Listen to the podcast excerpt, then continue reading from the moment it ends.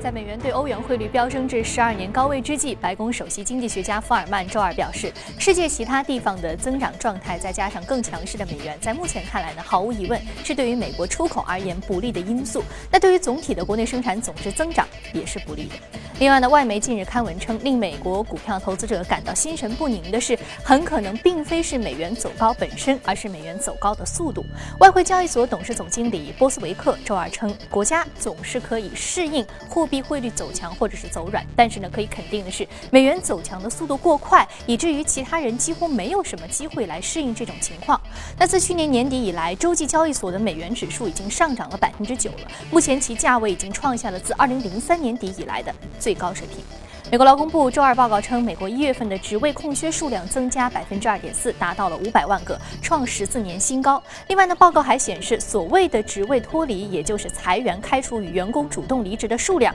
从四百九十万下降至了四百八十二万。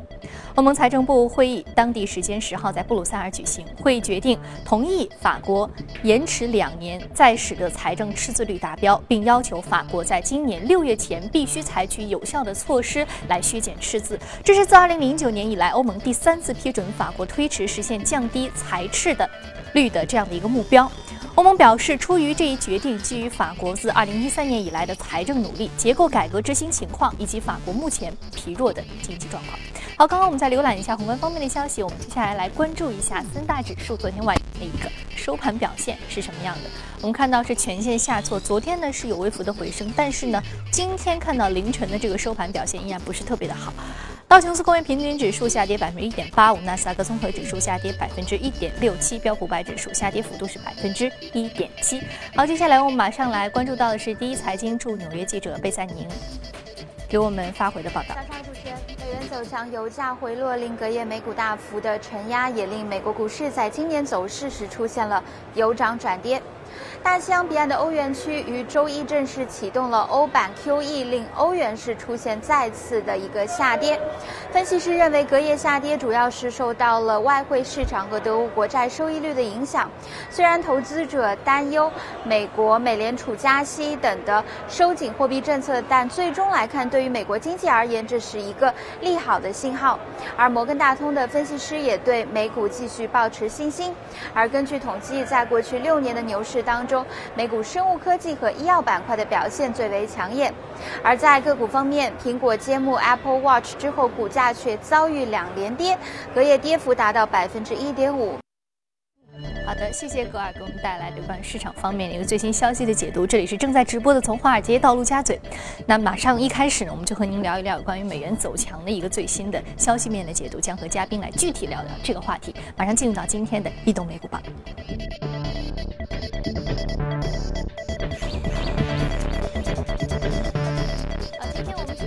场的嘉宾呢，是来自于华创证券的呃副总。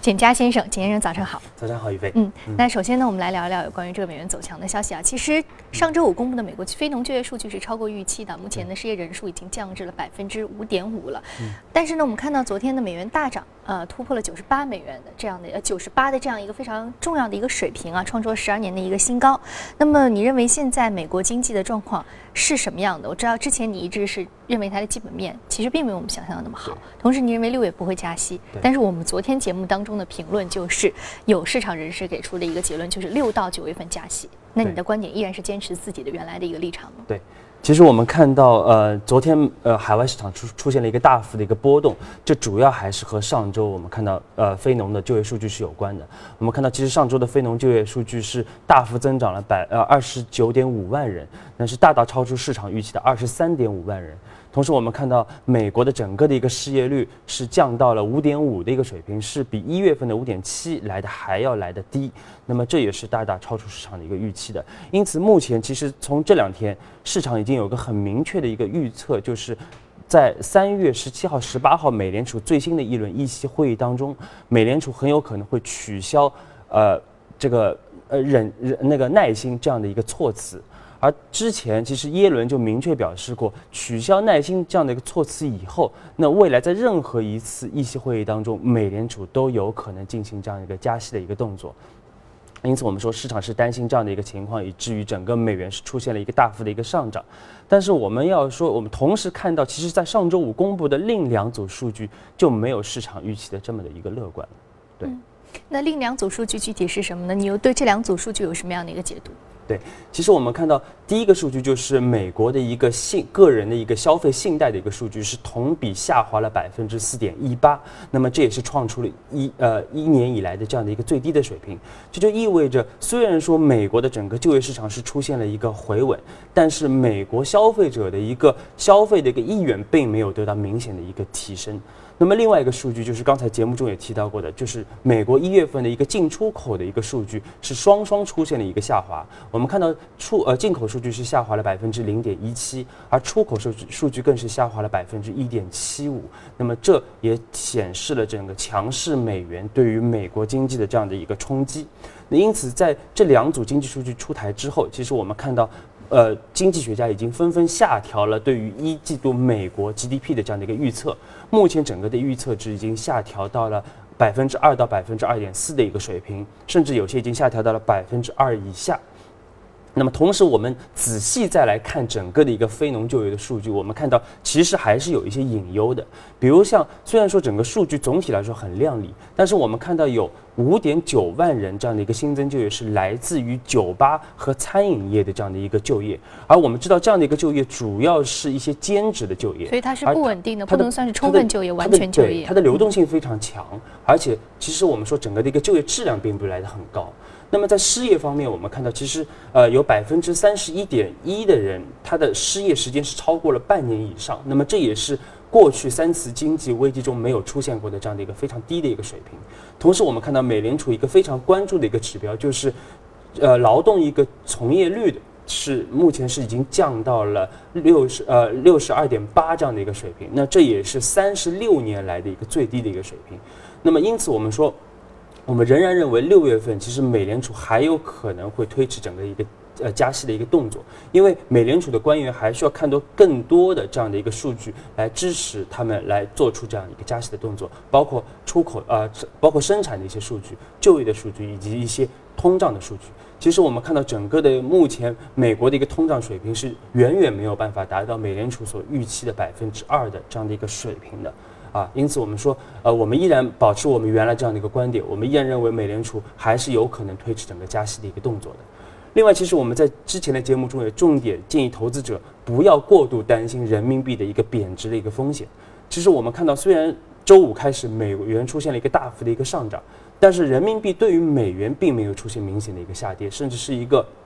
比较稳定的这样的一个走势。这就意味着。这两天其实人民币的一个实际有效汇率是出现了一个同同期同呃同步的一个大幅的一个上涨，那么人民币的这样的一个购买力进一步得到了一个增强，同时同时我们认为整个资金流出的流出呃呃国内的这样的一个压力也在得到逐步的一个缓解啊，因此我们建议投资者不用过度担心人民币的这样的一个风险。嗯，所以你认为人民币本身它的一个。呃，程度的话，它其实是在持续；相对于非美货币的话，它是持续在升值的。对，啊，所以说它是因为美元过分的强势，所以显得好像人民币目前有一个贬值的，进入到了贬值通道。其实并非如此啊。好，接下来呢，我们再来通过榜单了解一下昨夜涨幅居前的个股和板块分别是什么。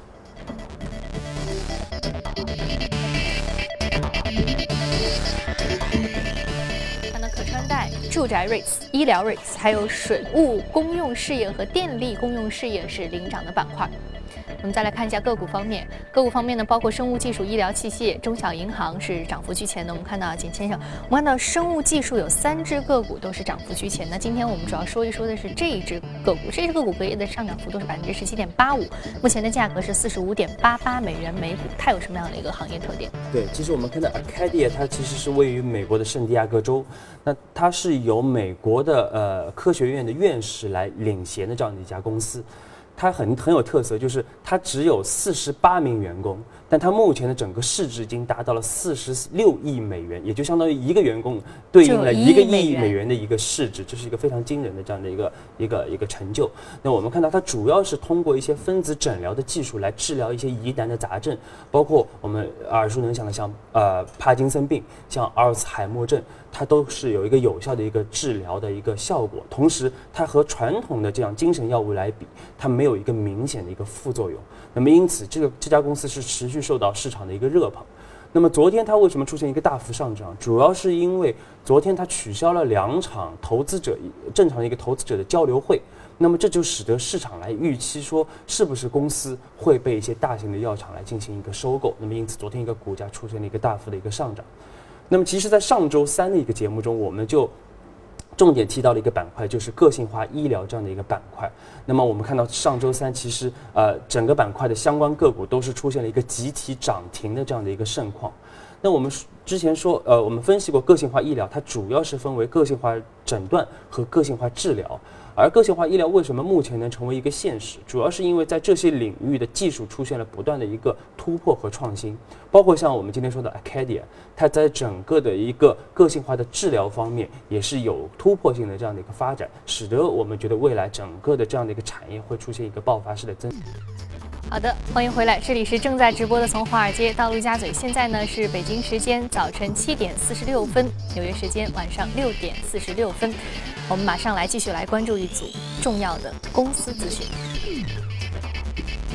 首先来关注一下中概股财报。新浪呢今天公布了截至二零一四年十二月三十一号的第四季度未经审计的财务报告，净营收呢同比增长百分之七，净利润是五千九百八十万美元，同比增长百分之三十四点三。与此同时，微博今天也公布了截至二零一四年十二月三十一号的第四季度及全年未经审计的财务报告。报告显示，第四季度归属于微博普通股股东的净利润为四百六十万美元，较上年同期下降了百分之七十六，和每普通股摊薄净盈利是两美。分消息公布之后，微博股票在盘后交易中大跌百分之六点二五。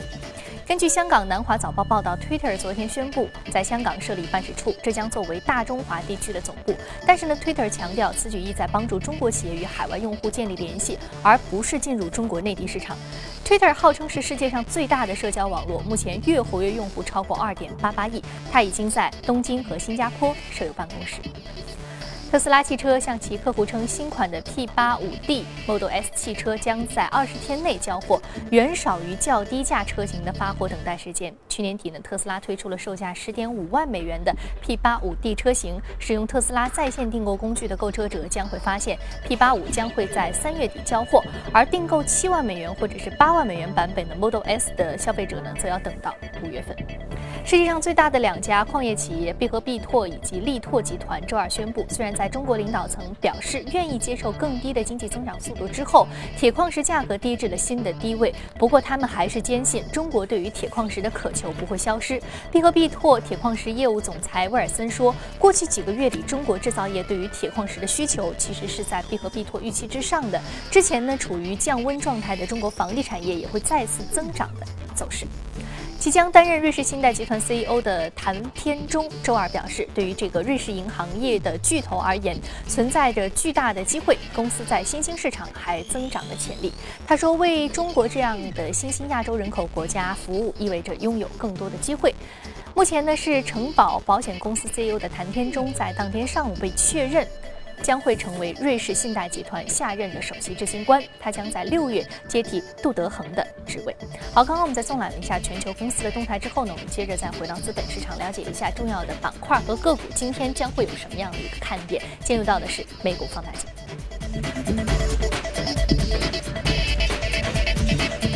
首先我们说的是工业四点零板块和历史自动化。还有就是房地产板块的搜房网啊，合力自动化这个个股，这些中概股是第一次在节目当中说到。同时呢，工业四点零在节目当中其实就这个名词也没有提到过啊。那么你觉得工业四点零和之前我们刚刚提到这一只中概股有什么样的一个直接的联系，并且这个业务目前我们也知道这家公司其实是在海外上市比较少的一个全自动化的这么一个公司，它主要的一个业务范围和目前的一个行业前景是什么样的？对，其实。合力呃，合力石是大家比较陌生的一个呃中概股。那么它其实是在一一九九三年在北京成立的。那么在二零零八年，它是成功的登陆了纳斯达克，也是目前国内的一个工业自动化唯一的一家海外上市的一个公司。但其实它取得了一系列的一个成就，包括我们它被全海外的一个权威杂志也评选为全球自动化前五十强，国内的整个的一个软件的前一百强，以及被财富杂志也评选为全球增长最快的一百家公司之一。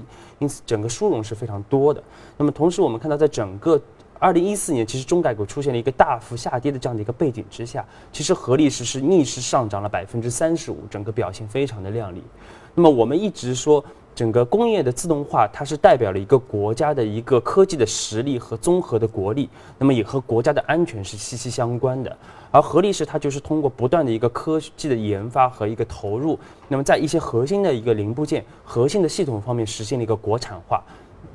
那么来成为目前整个国内自呃各呃那个工业自动化的系统和设备的一个主要的一个提供商和一个服务的一个提供商。我们看到像中石油、中石化五大发电集团都是它的一个核心的用户，包括海外的像巴斯夫呃像那个阿尔斯通也都是它的一个最主要的一个客户。那我们说，其实整个的一个随着整个工业四点零，我们说整个的一个产业的逐步的一个一个一个明晰，其实目前合力是已经逐步的啊，它。打逐步的将自己打造成为一个未来智能工厂的一个系统的一个提供商，那么使得未来的整个工业制造方面会变得越来越个性化，也越来越简单。嗯，那你刚刚说到，其实这个工业四点零啊，这个概念我们已经听得非常多了。那么具体它又是什么样的一个组成部分呢？那同时它和传统的工业有什么样的不同？因为我们知道这是德国首先提出的，是一个非常啊严谨的这样一以工业作为一个非常重要主导产业的一个国家。那他提出这个工业四点零，接下来会有怎么样的一个？全球化的一个行业的布局，对，其实我们说到工业四点零，就不得不说到整个，我们简单的说一下人类的整个一个工业史。其实传统的说工业一点零，就是指十八世纪整个英国的工业革命开始，人类开始使用一些机械化的设备来运用到整个蒸汽机的发蒸汽机的发明标志。对，然后来大幅提升整个的一个工业效率，而到而工业二点零指的就是二十世纪初，那么我们大量的一个电气化的设备和自动化的设备的应用，来使得这样的一个大规模生产成为一个可能，包括对我们很熟悉的像汽车、像福特的出现，就是一个二点零时代的这样的一个特征。那么工业三点零主要是通呃是是在从应该说从上世纪七十年代开始，计算机、计算机一些电子信息的设备的一个大量的使用，那么使得一些大规模的生产、大批。量的生产成为一个可能，而且成成本会来的比较低。其实到目前为止，我们都处在一个工业三点零的一个时代。对，包括我们在节目中重点提到的一些概念，像机器人，像呃三 D 打印，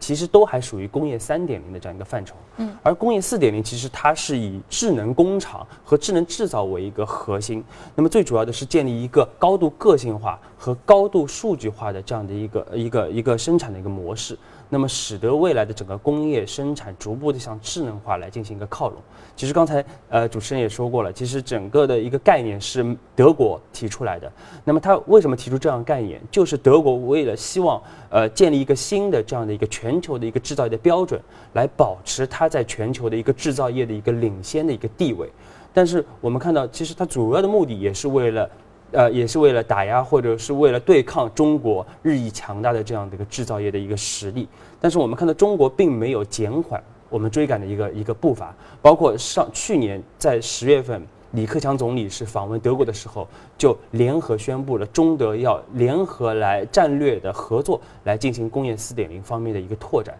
因此，我们说，在整个的一个国家战略大力扶持的这样的一个情况下，我们认为整个工业令四四点零的整个的一个行业有望孕育出很多大型的一些企业。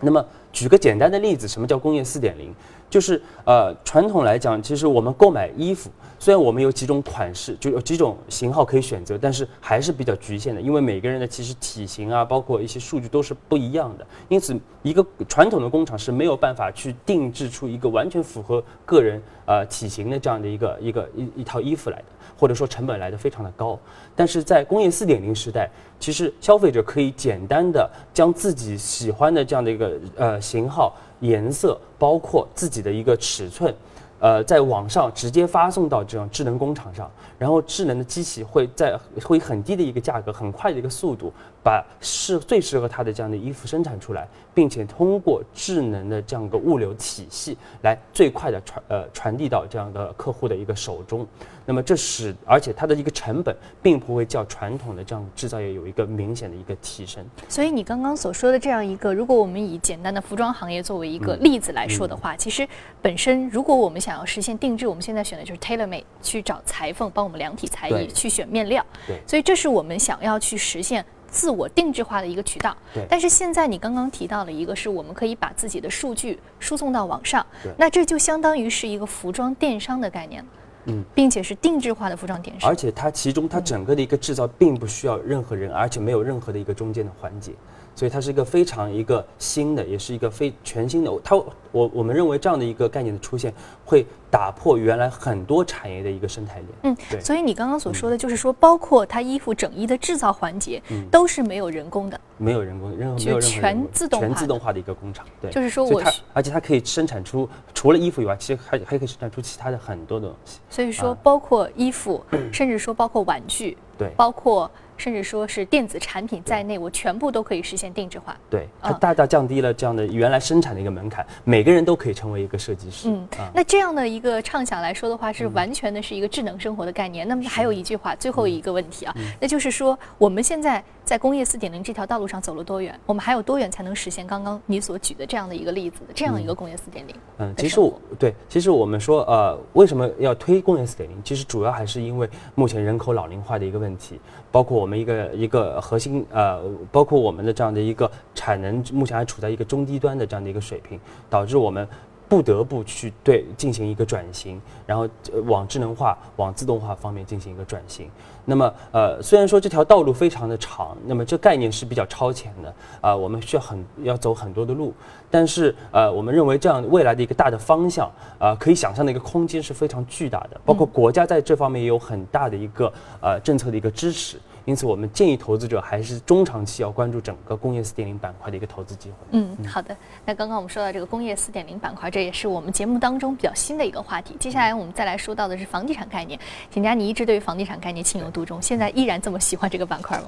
对，其实我们看到，我们一直推荐房地产板块，那么很多的个股也是创出了一个一个新高。那我们一直在节目中一直强调的就是，在整个的一个降息周期当中，房地产板块它无论是绝对收益还是相对收益，都会来得非常的一个明显。那么我们也之前也强调，其实国内还是面临一个通货紧缩的这样的一个压力，因此央行持续不断的进行一个货币的宽松，还是一个大概率的事件。那么这无论是对于房地产行业，还是对于房地产股来说，我们认为都会有一个持续性的一个机会。其实前两次的降息已经直接导致了购房成本出现一个大幅的一个下降。其实目前的一个购房的一个资金的成本已经低于二零一三年国房地产上一轮火爆期的这样的一个资金的一个利率。那么因此我们认为。一线城市，包括二线的省会城市，在春节以后有望迎来一波成交量的一个复苏。我们认为，我们期待这个小阳春还是会出现的，甚至不排除三月以后